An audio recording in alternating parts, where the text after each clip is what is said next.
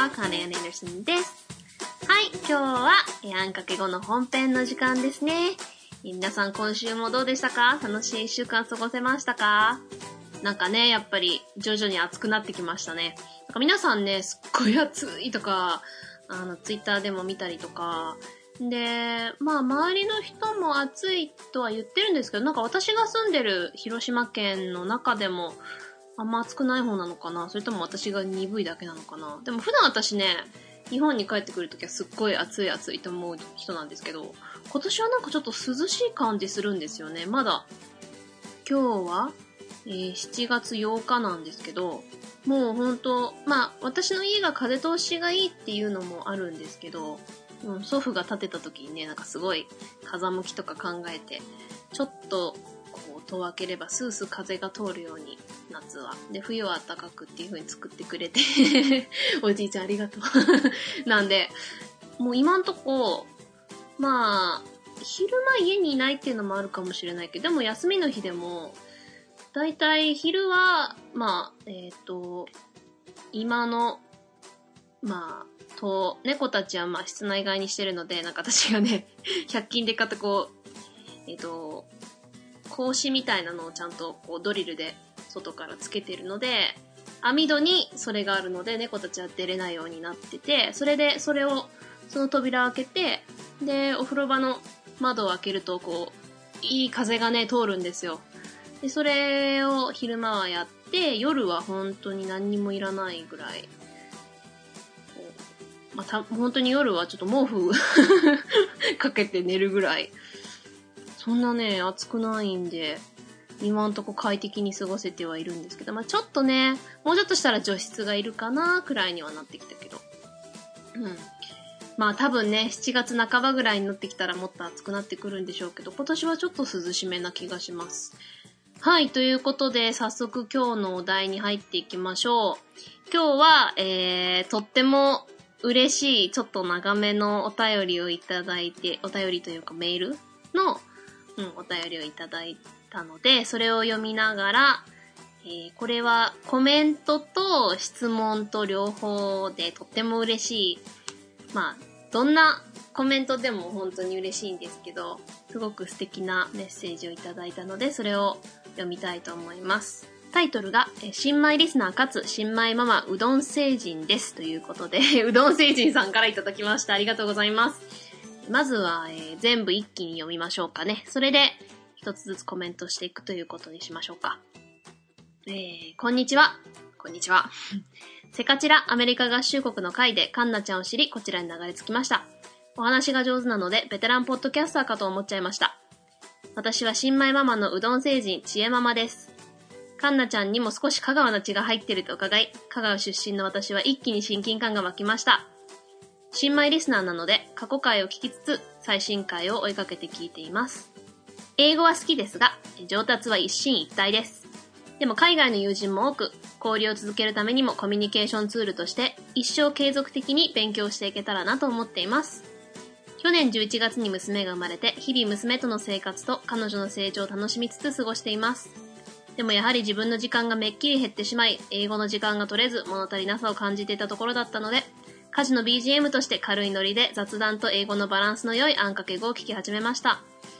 が、回を聞き進めるにカンナちゃんとあんかけ語の魅力に気がつき始めました。日米比較というコンテンツはもちろんなのですが、カンナちゃんのクリエイティビティ、かっこ自作ジングルや新コーナー発案、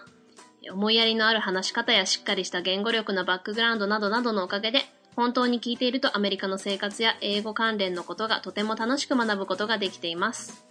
あと、英語の後に日本語、かっこその逆も、でおしゃべりしてくれるときに、ああ、この言い回しはこんなニュアンスなのね、と声のトーンも含めてと理解しやすいのでいいですね。やっぱり字で読んでるだけだとどんな印象になるのかいまいちわかりづらいこともありますもんね。なんといってもカンナちゃんの幼少期の思い出話、かっこケイちゃんの話も含めわらわらがとても好きで、お母様の子育てにとても憧れます。3歳まで砂糖を取らせないとか、おもちゃ屋でおもちゃを買わないとか、私にとってはとても理想的です。お母様との思い出をお話しするのが辛くなくなったら、そういったお話もどんどん聞ければなと思います。自分の娘がカンナちゃんのような素敵な女性に育ってくれれば、こんな嬉しいことはないですね。ところで素朴な疑問なのですが、アメリカ人でも歯並び悪い人いますか？母国語と歯並びの良し悪しって関係あるのかなって思ったんです。歯並びが悪いっていうのは、上顎が狭いために上の歯がちゃんと並べてないっていう話を聞き、上顎をよく使う言語圏、過去英語の人はそんな問題は起きないのかなとふと思ったのですがどうでしょうか？アメリカ人で歯並び悪い人あまり見ないのは、矯正が普及しているから言語と歯並びの話じゃなくても、アメリカの矯正事情のことだけでも話聞ければなと思います。多分長々と失礼しました。適当に割愛して読んでいただいて結構です。かんなちゃん、コナンちゃん、ランちゃん、皆様お体に気をつけて過ごしてくださいね。ということで、ちえママさん、うどん星人ちえママさん、ありがとうございます。いや、割愛なんてとんでもない。もう全部読みたい。ど、ど、どこもカットしたくないので全部読ませていただきましたが。いやー、まず、こんな素敵なお便り、本当にありがとうございます。これ、えっと、5月26日にいただいたんですけど、もう読んだ時すっごく嬉しくて何度も読み返しました。まあ、どのお便りも、どのメールもいつも何回も読み返してるんですけど、本当に嬉しかったです。えー、では、最初からちょっと読み直していきましょうかね。えー、セカチラから聞いてくださったということで、その流れの人最近結構増えてきましたね。本当セカチラ効果で あんかけ語リスナーも増えてきてると思うので、本当、えー、セカチラの大谷さんどうも誘ってくださってありがとうございます。あの回もとっても楽しく喋れたので、えー、ありがとうございます。えー、話が上手なんで、ベテランポッドキャスター、いやー、照れますね、とか言っていやー、でも、まあ、おしゃべりはね、元から好きなので、まあ、生まれつきはそうでもないかな。まあ、そうなのか。と、だけども、母に比べたら全然おしゃべりじゃないんですけどね、もう母は本当おしゃべりな人だったんで、もう二人でいつも喋ってるうちに、私も自然とおしゃべりになった感じですかね。母と、はあの母に育てられておしゃべりにならないってことはないと思うので はい。で、はい。私も香川の血入っておりますよ。えー、うどん星人ちえままさん、香川の方なんですね。うどん星人というだけあって 私ね、またね、さぬきうどん大好きなんですよ。もう血が騒いでるのかどうかわかんないんですけど、麺類の中で一番好きなのがうどんなんで、本当にね、もう、広島風お好み焼きも麺が入ってるじゃないですか。私、あれ、まあ大体みんなあの、蕎麦麺でし、こう知ってる人が多いと思うんですけど、私はね、あの、うどんで、うどん派なんで、うどんで食べるの好きなんですよね。まあ大体うどんか蕎麦なんですけど、うん。基本うどん派ですね。っていうぐらいうどん大好きです。そしてそうだから、ん？私、香川の、香川の8分の 1? かな？うん、母がクォーターだよね。うん、おじいちゃんが半分だから。まあね、香川の血が8分の1入っておりますよ。なんか、この話したっけ？うん。なんかまあ、その、あの、もちろん香川、私のひいおじいちゃん、まあ祖父、曽祖父が香川出身って話をしたんですけど、そう、香川城の侍の出の家だったらしいって話したっけ？じゃあ、したしたしたした。したわ。うん、あの、私の兄がね、私のことをサムライバイキングっていう話したと思うから。そう、父方はスウェーデンのバイキングの血が入ってて、えー、祖父の方が香川の侍の出なので、そう、侍バイキング。そう、香川ね、いつか行ってみたいんですよ。もうぜひぜひ、うどんの旅をしたいですね。えっと、最新回を追いかけて聞いてくださってるということで、これが5月だったんで、そろそろ追いつきましたかね？そして、海外のね、お友達が多いということで、まあね、本当に一進一退っていうのはその通りだと思いますよ。で、やっぱり、やっぱお子さんがいるとね、本当に自分の時間が減ってしまうっていうのはそうだと思います。あ、娘さん生まれたということでおめでとうございます。えー、去年の11月ってことは、今7ヶ月 ?8 ヶ月近くか。ってことですね。うん。もうちょっとで1歳ですね。ねえ、その、自分の時間は減るけど、やっぱりその、子供欲しいなと思う、その、やっぱり親子の絆っていうか、で、また、母と娘の絆、まあ、母と息子の絆もすごい特別なものもあるんでしょうけど、やっぱりその、お母さんと子供って、まあ、お父さんと子供もね、もちろん、すごく、あの、特別な関係なんですけど、やっぱりその、体の中でこう育てて、それがこう自分の一部が出てきて、一心同体だったわけじゃないですか。9ヶ月の間。だから、それがやっぱりすごいなぁと、その、そういう意味で子供欲しいなと思うし、やっぱり、母と私の関係がすっごく良かったので、そういう、この私と母の関係の半分での、でもいい関係だったら満足っていうぐらいなので、いつか子供、まあ今はね、いらないけど 今は困るけど、うん、まず相手探しだよ。いつかね、子供を産めたらいいなと思うんですけど、なんちゃんどうしたん？なんちゃんどうした えーと、私とあんかけ語の魅力に気がつき始めたということで、いやー、ありがたいですね。そんな風に言ってもらうなんて。そして、まあ、喋ってると確かにその文字だけだと分かりにくいところも、こういうトーンで喋るのかとか、こういう言い回しは、こういう言い方だから、なるほど、自然なのねっていうのが分かってもらえるなと思うので、それがまあ、ポッドキャストの魅力の一つでもありますよね。そして、幼少期の思い出話、そうですね。もっとこれからもしていきたいですね。母の子育てに憧れる。いやー、そう言ってもらうと母も喜ぶと思います。うん。まあ、その、我が母親ながらすごい自慢になっちゃいますけど、母のいろんな子育て名言みたいな。こう、パッと思い出せないんですけど、こうちょこちょこなんかやってて、あ、こういうこと言ってたなーっていうのを思い出したら、ちょっとこう、書き出しといて、いつかまたちょっと語れたらいいなとは思ってるんですけど、まあ今回ね、ちょこっと一つか二つ思い出したのがあったんで、それを今回ちょっと語ってもいいかなと。せっかくね、えっ、と、そういうお話聞ければなと思うって言ってくださったので、あのー、まあ、母との思い出話ね、本当に確かに最初の、特に最初の3ヶ月半年はもう、話が辛いというよりも、もう、泣かずに母のことを考えられなかったので、でその泣くのが辛いというか、そのもう心が本当に痛かったんで、母のこと考えると。そういう意味で辛かったんですけど、今それがね、もう随分なくて、母の話をするのを辛くなくなってきたので、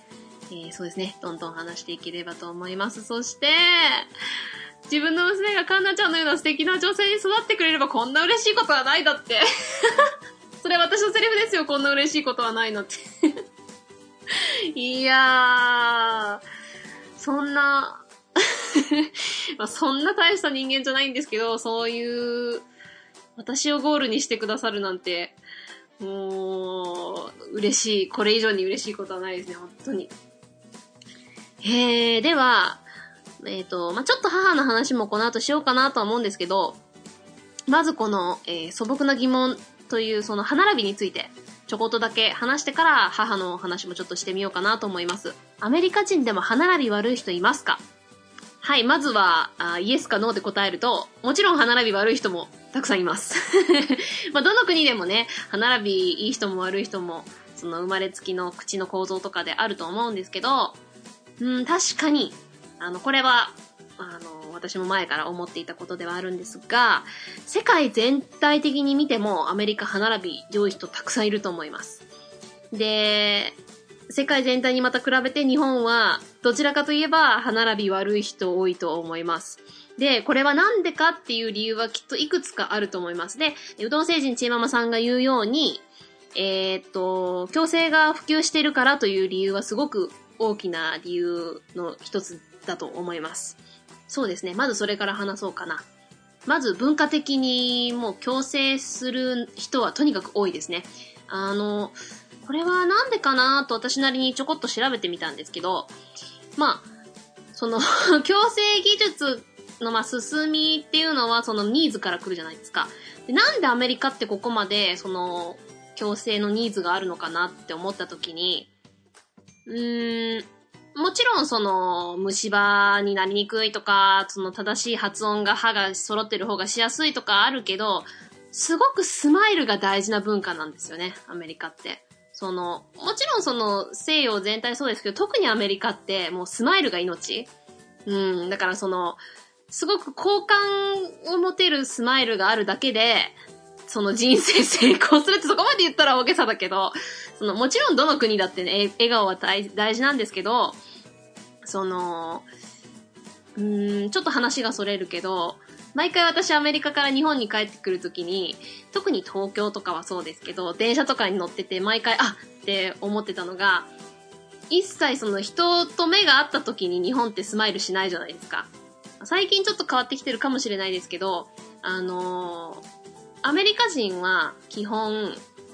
えー、どんなに知らない人でも目が合えばニコってする、します。まあ、ご存知の方も多いと思いますけどね。それはやっぱりそのあなたに対して敵意はないよ、フレンドリーだよっていう、こう、サインなので、自然にみんなもう 全員がそれをするんですよ。まあ相当感じ悪い人とかじゃない限りは、すごい疲れてるとか、機嫌が悪いとかじゃない限りはね。うん、その、あなたに対して別に敵意はないよっていうことなので、日本は目があってもスルーじゃないですか。基本。だからそれがすごく最初こう、アメリカから日本帰ってくるときに、こう、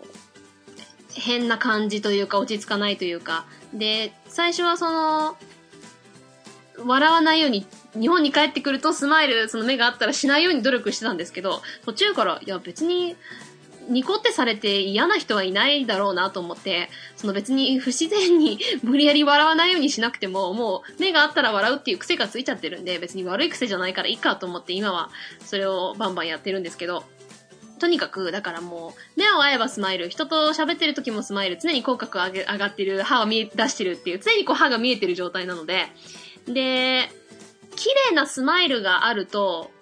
自信にもつながる、自分の。で、セルフアピールというか自己主張にもつながる。で、本当に、スマイルからコミュニケーションが始まる文化なので、特にその多人種多言語の人たちが集まってできた国じゃないですか。だから、その言葉が通じなくても、こう私はあなたに敵意を見せてませんよ、友達ですよっていう安心感を与える道具じゃないですか、スマイルって。うん。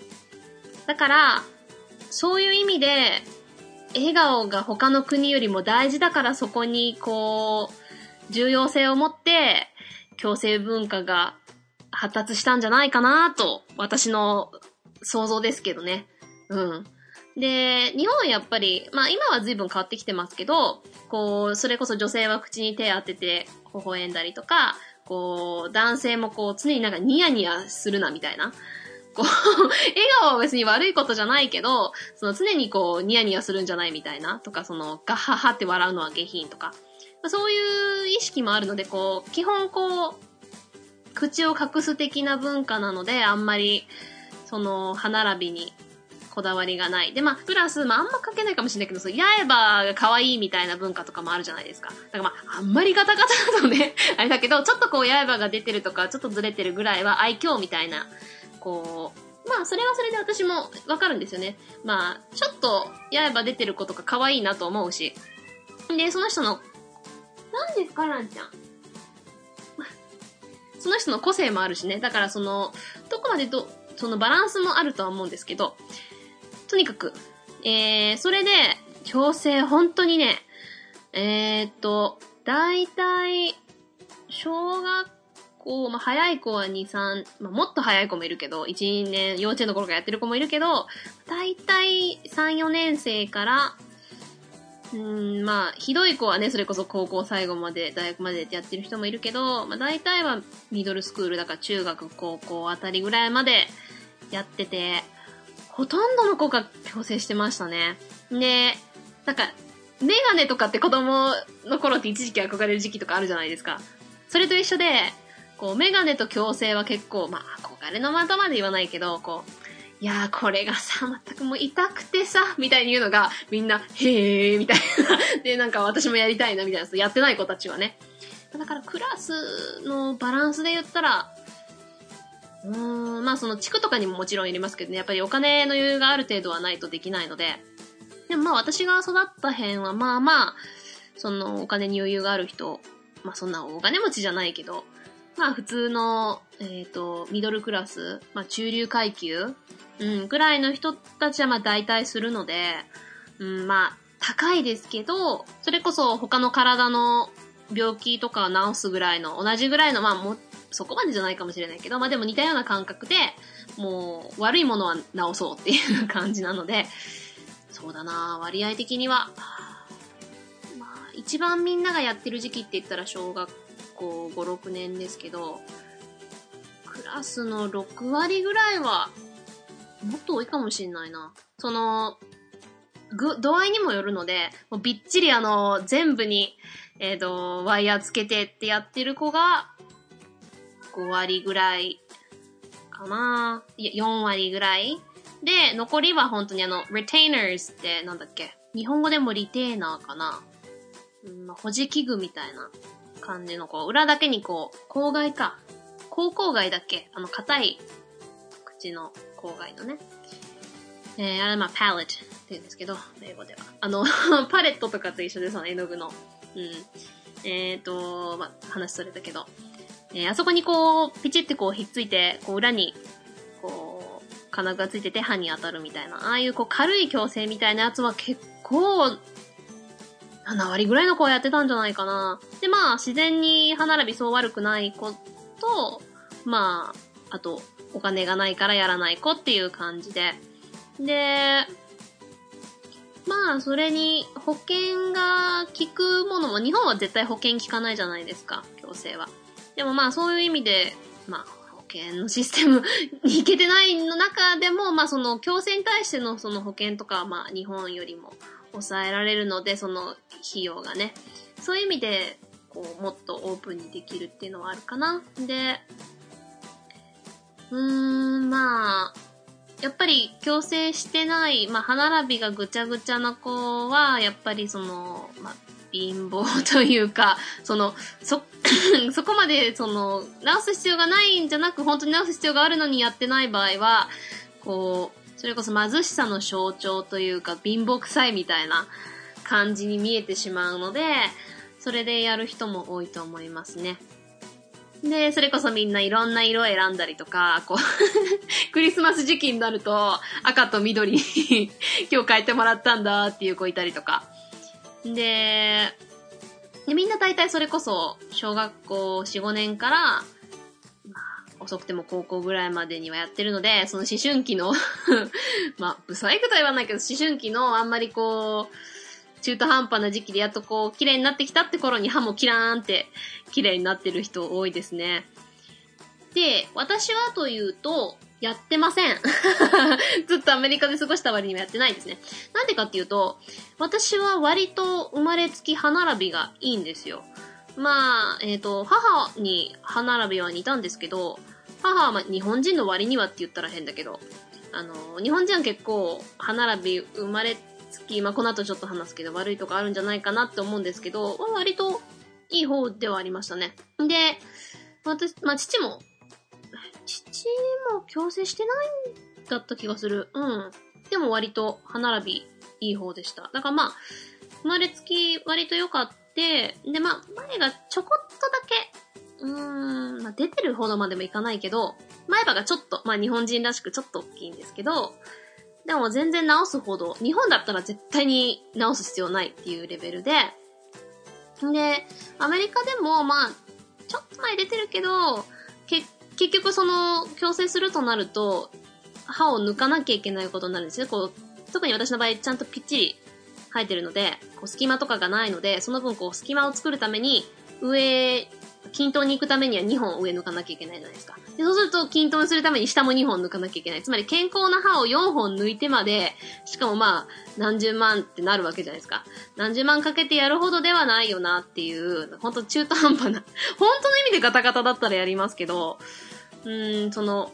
いかにも矯正やったキラーンまっすぐっていうんでもないけど、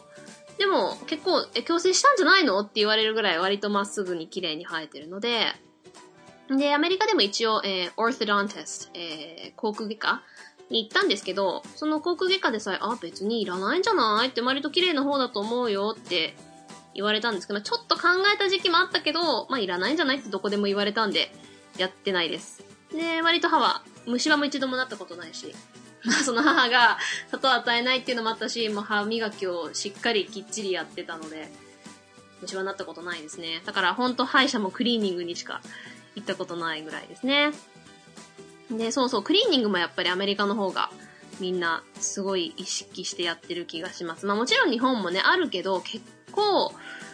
歯が黄色いとか、シミがすごいついてるとかいう人多いですね、日本はね。アメリカはほんとそういう人、相当貧乏なホームレスのなんか、歯抜けの なんかや、薬中の人とかじゃない限りは、みんな基本、歯は真っ白ですね。うん。で、まあ、ホワイトニングとかやる人もいるけど、まあ、基本その歯医者のクリーニングだけで、うん、みんな基本歯を白く保ってますね。で、そうですね。まあ、こっからはその生まれつきの話になるんですけど、えー、アメリカ基本的に、日本人と比べたら生まれつきも歯並びいい方の人多いと思います。で、他のアジア圏と比べても日本人は生まれつき歯並び悪い人多いのに直さないから結構、まあちょっと刃出てるとかだけじゃなくてかなりガタガタの人とかいて、まあその直すの高いって言ってもせめてもうちょっとクリーニングとか、そのなんかもう壊死しちゃってるのもあるよみたいな人結構多くて。で、その理由を考えたときに、まあ、言語的なさっき、えっ、ー、と、ちえママさんがおっしゃってた、えっ、と、上顎が狭いために上の歯がちゃんと並べないっていう、だからまあ、上顎をよく使う言語の人は問題起きないのかなって思われたって書いてありますけど、それもなくはないと思いますね。その言語的に、うーん、日本は結構この、前に押すような、あでも、そんな関係ないかなでも、その、先祖代々ね、そういう発音をしてたら出やすくなるっていうのはあると思うし、やっぱ食生活もあの、これはただ私の想像ですよ。だけどあの、日本人はずっと草食だったじゃないですか。だからあの、草食動物って 動物に例えるのもおかしいけど、その牛でも馬でも、えっ、ー、と、うさぎとかでも、月歯類とかもそうだけど、こう、えっ、ー、と、草をこう、しっかり噛み砕くために、歯が大きいじゃないですか、結構草食の動物って。で、大きくて多い？歯が。だから、自然に歯が大きくて多いと、こう、バランスが崩れてきちゃって、それに、こう人間は、そういう動物と比べて顎が小さいのに、大きくて量が多いと、こう、入りきらなくてぐちゃぐちゃになっちゃう。私結構日本人の歯を見てると、スキッパよりは、こう、多すぎる歯の人が多いと思うんですよ。うん。で、まあ私は歯並びいい方ではあるけど、その前の大きい歯っていうのはその日本人らしい、その、なんていうかな。まあ、月歯類って言うとおかしいけど、そうやっぱ草食動物の歯なんですよね。うん。で、西洋人はどちらかといえば、それこそ肉食の、ちょっとこう、犬とかもそうだけど、犬種とかがもうちょっとこう、あって、細くて、細いじゃない狭くて、小さくて少ないから、えっと、アメリカで結構歯並び悪い人って言ったらガタガタよりもスキッパの人が多いです。うん、今言いながら気づいてたんですけど、周りのその、あ、この子矯正しないんだ、もうちょっと歯が綺麗だったらすごくこう、もっと綺麗になるのにっていう子は、やっぱりその貧乏な家庭とかで、矯正やってない子は基本スキッパの子が多かったですね。前、前歯にその隙間があるとか。で、それのせいで、その、発音も、ちょっと話それますけど、あの、lisp って言うんですけど、あの、サティフテトになる人ね。あの、S の発音が、あの、th になる人ね。うん。まあ日本、大体スキッパーの人がそれなりやすいですよね。まあ、それは自然に、こう、あの、S のスってやってる時に、間から空気が漏れちゃうんで。うん。だから、そういう意味で、えっ、ー、と、日本人はそのガタガタの歯の人が多いんじゃないかなっていうのはあるし、あとは、あの、日本人って、えっ、ー、と、まあ、日本人、えー、大和民族ですね、と、えー、まあ、縄文人と弥生人が、こう、混じった民族じゃないですか。日本人というその血は大体この3つからできてるじゃないですか。で、えっと、縄文人は、えー、二重で、ちょっと彫りが深くて、顎が狭くて、歯がちっちゃい。で、えー、弥生人がこう一重で、えっ、ー、と、顎が広くて、歯が大きい。で、さっき言ったみたいに、えっ、と、その、ちょっと大きめの歯の、その、弥生人の遺伝子と、えー、縄文人の狭い顎の遺伝子を受け継いじゃった場合、デコボコ状態刃になっちゃって、この二つのちょっと混じりでそうなっちゃったんじゃないかなっていう想像です。で、ここからまたちょっと話それるんですけど、えー、英語人だから、英語で、ま、うん、アメリカ英語、イギリス英語の発音の違いも少しはあるかもしれないんですけど、イギリス人は歯が悪いことで有名なんですよ、実は。まあ、その全員が全員もちろんじゃないんですけど、そのステレオタイプとして、えー、イギリス人は、歯が悪いっていう、歯がガタガタってことで有名なんですよ。で、確かに、その、まあ、その理由としては、そのアメリカほど、その、強制文化に力を入れてないっていうのもあるだろうし、もしかしたら、これ私の想像ですけど、イギリス英語の方がアメリカ英語よりも、えー、縦長に発音するんですよね。前もちょっと言ったんですけど、あの、アメリカ英語はあって横に広がってるけど、イギリス英語はあーって縦なので、これは私の観察のレベルなんですけど、イギリス人の方が、縦長、面長な顔の人が多いと思うんですよ。で、それはこの発音のせいなのかどうかわかんないですけど、こう、縦長の顔の人が多い。つまり、顎がちょっと小さめの人が多いと思うんですね。で、そうするとさっき言ったみたいに、歯が収まらなくなって、デコボコしちゃうっていう、うん、現象が起きるんじゃないかなと思います。はい。まあ、イギリス人でそんな、日本人はその歯が大きい量が多い。顎のまあサイズに対して。で、イギリス人は、その歯はそんなに大きくはないけど、とにかく顎がちっちゃいので収まりきらなくなるっていう理由なんじゃないかなと思います。はい。ということで、ちょっと長くなりましたが、歯並びの話と、まあ、アメリカの共生文化の話をちょっとしました。そして、えー、っと、チェママさんがね、えー、私の母の子育ての話を、えー、楽しみにしてくださってるということで、それがちょっと嬉しかったので、まあ、今度またね、もっと長い話になるかもしれないんですけど、えー、ちょっと母の教育方針について喋ろうかなと軽くね、思います。えー、基本母は私の祖母がこう、すごく勉強しろ勉強しろっていう人で、で、これはまた別の回で話すと思うんですけど、すごくそれのせいで、元は結構その回転因子何でもこう器用にできるタイプだから、それでまあ勉強できてたけど、その、あまりにも祖母が勉強しろ勉強しろって、それの、こう、できるから期待しちゃって、言っちゃって、それですごく嫌だったので、私にはその、一切、まあ、私が生まれつき真面目な性格で勉強好きっていうのもあったんですけど、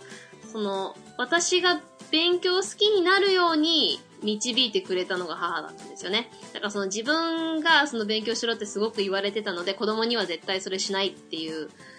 で、本当にだからね、その、できる子にならせたいプレッシャーみたいなのが一切なかったんですよね。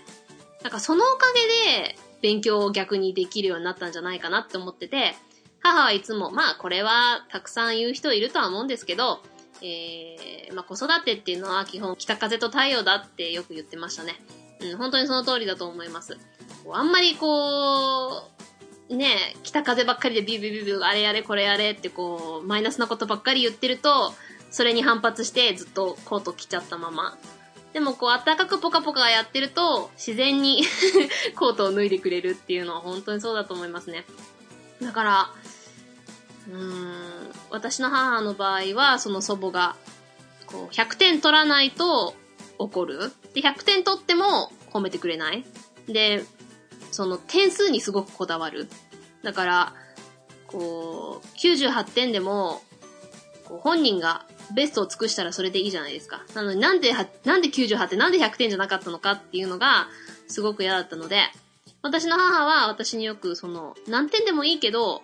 その、かんちゃんが自分ができる努力の範囲で精一杯頑張って、で、間違えたところから学べたんだったら全然それでいいよっていう感じだったんですけど、まあ私が元の性格的に100点取るの大好きっ子なので 本当にね、もう真反対に。うん、で、その、結果100点っていうのが同じでも、勉強を楽しんで自分で努力して達成感があってやったって取れた100点と、えー、元が器用だからちょちょっとできちゃったけど、達成感も学ばず別になっていうのの100点っていうのは全然、その、in the long run、長期的な結果を考えた時に違うじゃないですか。うん。で、だから本気で母はその、私が全然勉強できない子でも、もうそれはそれで構わない。もうだから私が、もういてくれるだけで満足だからっていう人だったので、逆にそのプレッシャーがないからこう伸び伸びできたっていうところはありましたかね。うん。だから、また母の方針で、特に小学生の頃は、もう成績なんてどうでもいい。まあその、中学高校編から、まとめるで勉強なんて必要になってくるのは、中学高校からであって、小学校教育はそれまでの基礎構築っていうかな。その勉強の楽しさを学ぶためにあるところだっていう考え方だったので、中学高校、まあそれもその、いい大学に入るためとかじゃなくて、まあ、人生、生き、今後生きていくための、その、世界を楽しむための道具だから、その勉強は。その、知恵がたくさんついていれば、この世の中で生きていきやすいのもあるけど、楽しめる？この世界を。つまり、学ぶことが楽しくないと意味ないんですよね。だから、いい点数が取れても、その学ぶまでが、こう、億劫だったり、嫌だなって思う記憶しかなければ、意味がない。その、テストとかがね、学校とかが終わってテストがなくなってきた時に、学ぶ楽しさを学ばないまま点数が関係ない年になってきた時に人生を楽しめなくなってしまうっていう。点数はもちろんね、努力と比例はするけど、基本はね。でもその、学ぶ楽しさの方が大事っていう考えだったので、まあ、当たり前のようで、そういう風に本当の意味でやってくれる親って少ないと思うんですよね。もちろん人間不完全だから、どこかでその子供に期待しちゃう。なんで、その、期待するっていうのは、自分の満足のためもあるけど、その自分の子供は賢いんだなって思う満足のためもあるけど、その他人から見て、ああ、誰々さんのお子さんってすごく勉強できていいなとか、だから羨ましがられたいとか、褒められたいとか、とにかくすごいって思われたいっていう、その見栄？だからもう母からするとそんなくだらない見栄のために、その自分の大事な大事な子供を犠牲にしたくないというか、えー、悪い方向に持っていきたくない。うん、だから、勉強の楽しさだけを教えてくれましたね。その、勉強ってとかしない学ぶことの楽しさ。うん。学んだり勉強することが楽しいと思えば思うほど、この世で生きていく中での可能性が広がる。うん。ポテンシャルを伸ばせる。いろんな世界に触れる機会を与えられる。だから私をバイリンガルにしたのも、それなんですよね。その、その、かっこいいからとか、そういうくだらない理由じゃなくて、その、もちろん親同士の文化を理解して、その、いろんなことをシェアできるためっていうのもあるし、その、もちろん世界が広がる。いろんな可能性、選択肢がある中で、本人が好きなものを選べるようになるっていうのが大事って言ってたので、学校の成績なんていうくだらないもので子供を潰したくない。もちろんね、大事なところもあるけど、基本はそうだったので、その私が学校を楽しむ、勉強を楽しいと思ってくれてるならそれでいい。うん。そうすると、自然に結果もついてくるっていう考え方だったので、大事なことは子供本人を見ることだって言ってて、だからその、私が小学校4年で全然英語できなくてアメリカ引っ越した時も、本当に母の教え方が良かったので、あっという間に、もう1年経たないうちに全部学校で A 取れてたし、その、ずっとね、えー、人生10年間英語だけで過ごしてた子よりも成績良かったし、あの、スペリングの授業とかあるんですよね。今、綴りの、だからまあ漢字テストのようなもんですよね、日本だったらね。綴りの勉強も、独特の、えー、その、スペリングの覚え方とか、本当に彼女はね、器用な人だったので、こういう風に覚えたら楽だよっていう方法を教えてくれて、あっという間に100点取れるようになって。なんで、まあその方法とかね、また、いつか話せたらいいかなと思うんですけど、まあそんな感じですね。まあ本当、後半は母自慢会になっちゃいましたけど、えー、ちえママさんが母のことを褒めてくださったんで、ちょっと調子に乗って 母の自慢話してみましたということで、えー、母の自慢コーナー歯並びの回でした。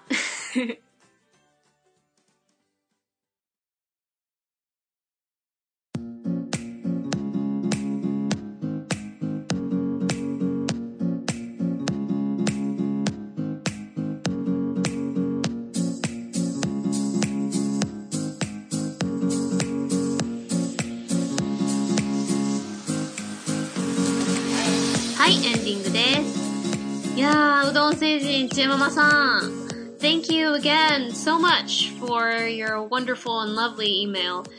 うん、ちえママさんきっとすごい素敵なお母さんなんだろうなっていうのも伝わってきたし、で、娘さんとの親子関係を想像するととってもハッピーな気分になれました。今後もね、もしあの聞き飽きてなければ、もっと、えー両親自慢もしていきたいと思います。えーこれからも皆様からのたくさんのお便り、アイデア、レビュー、ハッシュタグ、コメントなどなどお待ちしております。メールアドレスは annx 数字の5、bilingual.podcast、アンかける5、バイリンガルポッドキャスト gmail.com、ツイッターではハッシュタグひらがなのあん、え数字の小文字の X、数字の5でつぶやいてくれると嬉しいです。Okay, we're starting another great week together. また新たな一週間がやってきますね。今週もみんなで頑張ろうね。うちが応援しとるよ。So, talk to you guys again next week. ではまた来週。Bye.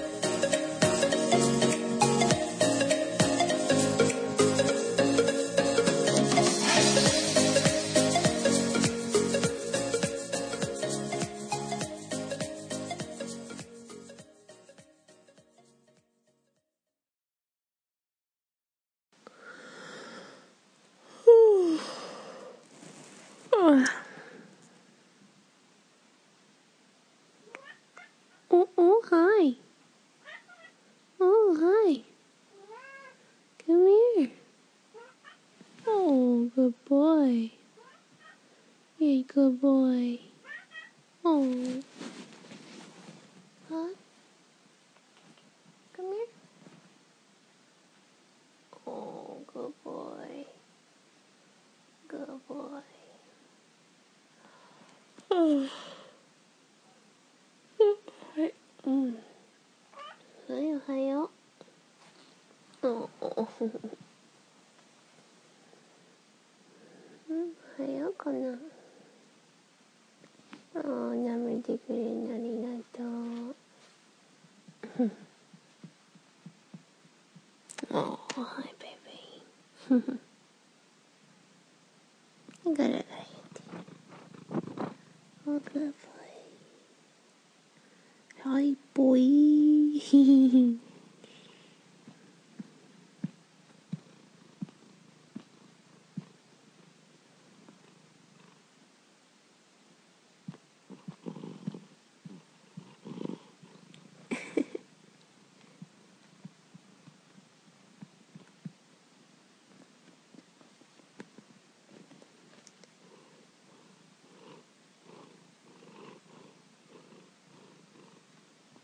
あらちゃんも来たな。おはよう。おはようかな、おはよう。